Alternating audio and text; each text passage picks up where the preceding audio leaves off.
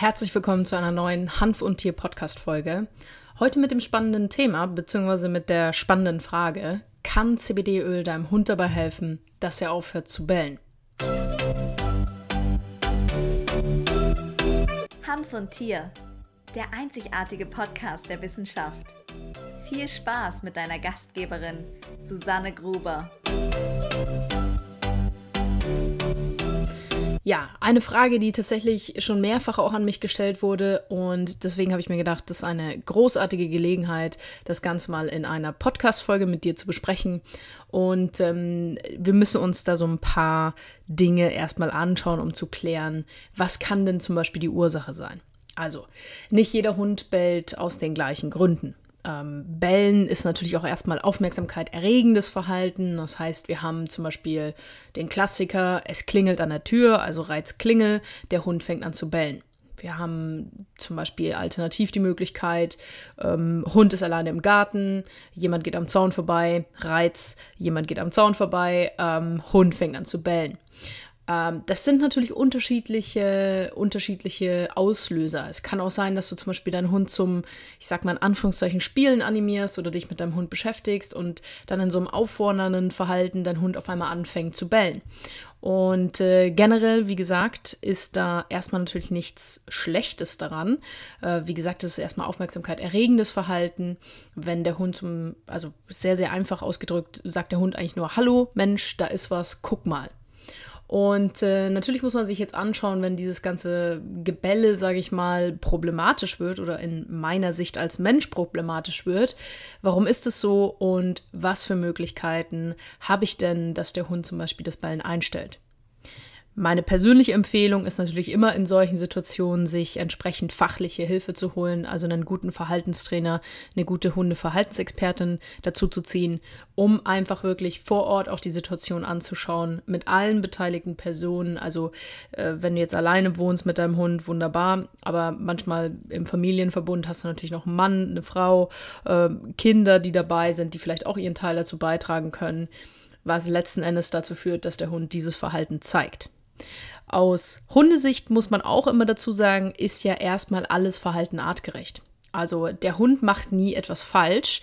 Wir als Menschen finden natürlich einige Hundeverhaltens ähm, sage ich jetzt mal, nicht wünschenswert im Zusammenleben mit unserem Hund. Ja, also ich finde es jetzt nicht wünschenswert, wenn ich sage, mein Hund ist im Freilauf, es kommt ein Spaziergänger entgegen und der Hund bellt diesen Spaziergänger an. Das ist ein Verhalten, das aus Hundesicht absolut artgerecht ist. Das ist vielleicht Unsicherheit, ist vielleicht ein bisschen ängstliches Tier. Ähm, also der Hund aus seiner Sicht macht natürlich nichts falsch, ja. Aber für mich als Menschen ist das etwas, was ich im Zusammenleben äh, definitiv nicht haben möchte. Das heißt, mein erster Ansatz wäre zu sagen, oder meine erste Empfehlung in solchen Fällen wäre definitiv zu sagen, hol dir einen guten Experten dazu, eine gute Expertin, die dich wirklich vor Ort in einem 1 zu 1 Training unterstützen kann, die sich dieses Hundeverhalten auch erstmal anschauen kann, um zu gucken, was ist denn überhaupt der Auslöser? Also muss ich da irgendwie quasi darauf eingreifen oder kann man da vielleicht dein Verhalten ändern und dadurch würde sich dieses ganze Bellverhalten sowieso schon stark oder drastisch reduzieren.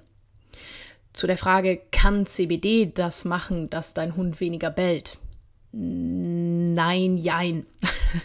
also äh, CBD ist nicht in der Lage dazu, quasi auf das äh, Zentrum im Hirn deines Hundes einzuwirken, dass der Hund nicht mehr bellt. Was wir natürlich mit CBD ganz klar haben, ist, dass Cannabidiol durchaus eine angstlösende, eine beruhigende Eigenschaft mit sich bringt, die zum Beispiel unterstützend im Verhaltenstraining oder auch ohne Verhaltenstraining dazu beitragen kann, dass dein Hund einfach grundentspannter ist. Ja, also es gibt natürlich sehr ängstliche, unsichere Tiere, sehr aufgedrehte Tiere, wo ich immer wieder auch tolle Rückmeldungen bekomme, ähm, wo man ganz klar sagen muss, teilweise wirklich mit, mit sehr, sehr geringen Tropfenanzahl, wo die Leute ganz fabelhafte Erfahrungen sammeln. Als Beispiel äh, eine Kundin, die mir mal gesagt hat, du, mein Hund ist einfach wirklich jetzt grundlegend entspannter. Der Hund hatte immer Probleme mit anderen Leuten, gerade wenn die natürlich dann auch nach Hause in den häuslichen Bereich gekommen sind. Wir haben das einfach mit einem Training unterstützt. Ähm, zusätzlich hat der Hund CBD bekommen und ich habe einfach ein fabelhaftes Ergebnis, weil dieser Hund grundlegend im Training auch viel ansprechbarer ist, weil Cannabidiol mit seiner angstlösenden und eben auch so ein bisschen beruhigenden, entspannenden Eigenschaft unterstützt. Und dann habe ich aber natürlich auch mit einem Verhaltenstraining entsprechend auf den Hund in Anführungszeichen eingewirkt, um sein Verhalten, was ich mir nicht wünsche im Alltag, äh, entsprechend zu korrigieren, beziehungsweise entsprechend positiv umzuleiten und zu sagen, du, das ist gar nicht deine Aufgabe du kannst einfach entspannt auf deinem Platz liegen bleiben, weil Mensch XYZ übernimmt hier alles. Das heißt, generell kann natürlich CBD nicht den Hund irgendwie beeinflussen, dass er nicht mehr bellt. Es kann einfach entspannend wirken, es kann einfach angstlösend wirken. Und für mich persönlich ist es immer eine wirklich fabelhafte, fabelhafte Möglichkeit, einfach gerade auch ein Verhaltenstraining zu unterstützen. Wir dürfen nicht vergessen, also ich habe mich persönlich sehr, sehr lange auch mit dem Thema illegaler Welpenhandel beschäftigt. Und ähm, dort haben wir zum Beispiel auch äh, Hunde, die natürlich unter sehr, sehr schlechten genetischen Bedingungen zusammengeführt worden sind. Ja, also äh, wo es einfach darum geht, dass man halt auf dem Leid des Hundes entsprechend über billige Rassewelpen ähm, möglichst hohen finanziellen Profit rausschlägt. Und das sind natürlich entsprechende Machenschaften, wo niemand darauf achtet, dass äh, da vernünftige Gene miteinander, äh, sag ich mal, kombiniert werden und da wirklich auch gesunde ähm, junge Hunde dann am Ende des Tages rauskommen.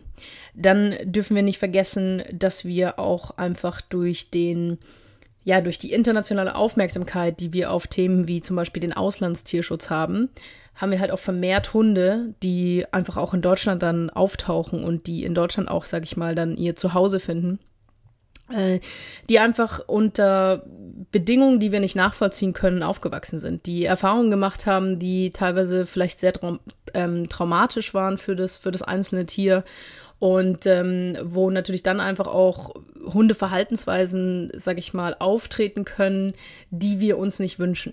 Das heißt, das sind alles Punkte, wo meiner Meinung nach Cannabidiol eine fabelhafte Möglichkeit sein kann, einfach überhaupt auch mal an den Punkt zu kommen, dass man ein vernünftiges Training zum Beispiel startet, dass man an den Punkt kommt, dass der Hund überhaupt in die Aufmerksamkeit gehen kann, ähm, ohne Nervenwrack zu sein. Und äh, da darf man meiner Meinung nach die Möglichkeiten, die Cannabinoide eben mitbringen, nicht unterschätzen. Wir haben das einfach nur als kleine Erinnerung für euch.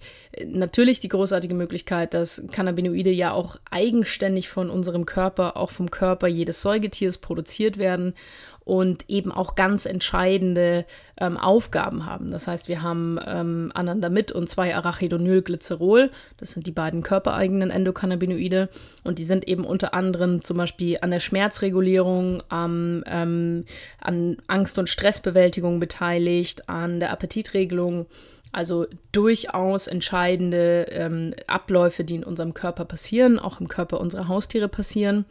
Und ähm, wir haben natürlich auch die Erfahrung, beziehungsweise einige Experten sind tatsächlich auch der Meinung, dass sie sagen, ähm, sie vermuten, dass das Endokannabinoid-System als quasi so das übergeordnete ähm, System in unserem Körper, im Körper unserer Tiere funktioniert.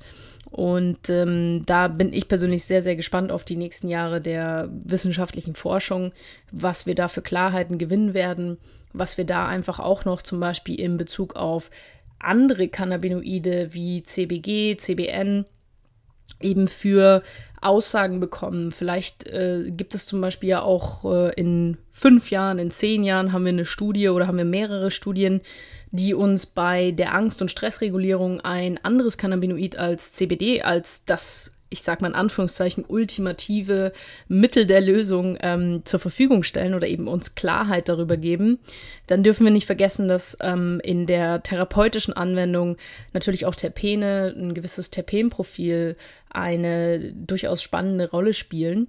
Und ähm, ja, Lange Rede, kurzer Sinn. Also CBD an sich kann jetzt nicht deinem Hund dabei helfen, dass der Hund plötzlich nicht mehr bellt. Also äh, CBD wirkt nicht irgendwie aufs Sprachzentrum deines Hundes oder aufs Bellzentrum.